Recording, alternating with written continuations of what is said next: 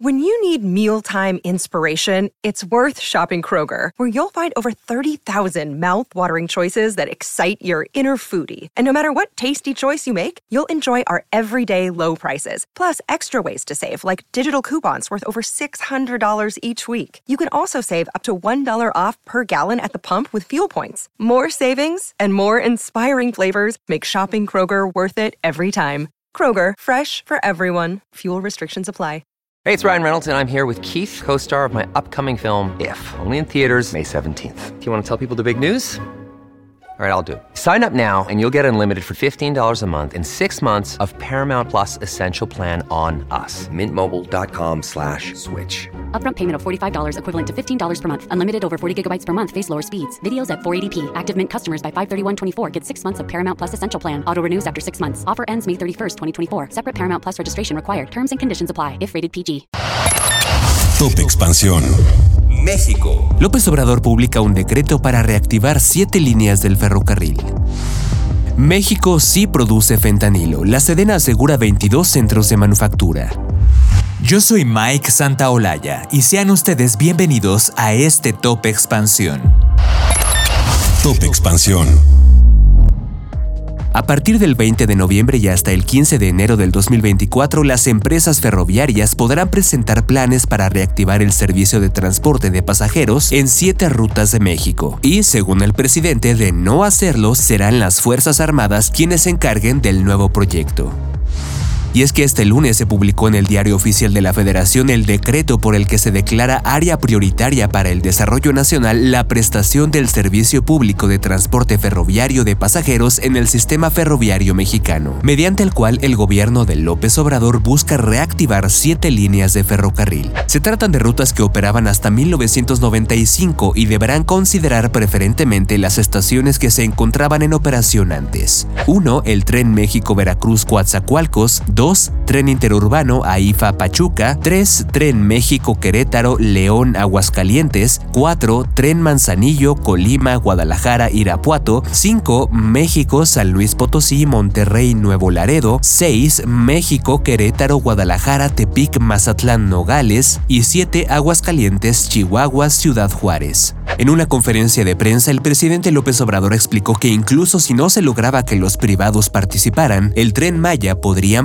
al norte del país utilizando vías ya existentes. El 17 de octubre pasado comentó que hay dos posibilidades. Una es que unas vías se concesionen a la Secretaría de Marina, que el tren del Istmo llegue a Veracruz y a la Ciudad de México como concesión, y otra es que el tren Maya se convierta en el tren del norte y se extienda a Guadalajara, Sinaloa, Sonora y Nogales. Top Expansión.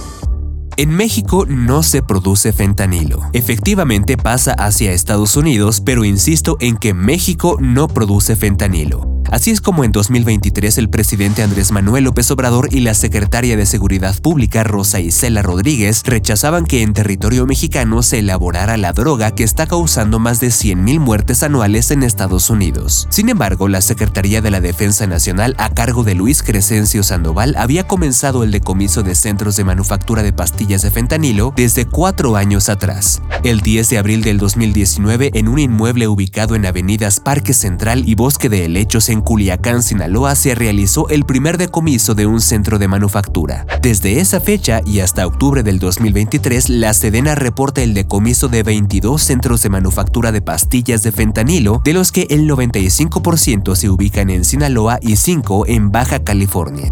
Datos obtenidos vía solicitud de información a la Sedena reportan que en esos 22 centros se han decomisado 3.700.000 pastillas de fentanilo y 618 kilogramos de esa sustancia. Además, 229 kilogramos de metanfetaminas, 8 de heroína y 1 de cocaína. Y es que por meses el presidente intentó negar que México fuera productor de fentanilo, incluso aunque el secretario de la Defensa presentó en la conferencia matutina un video en el que reconocía que en el país había centros de manufactura de esta droga.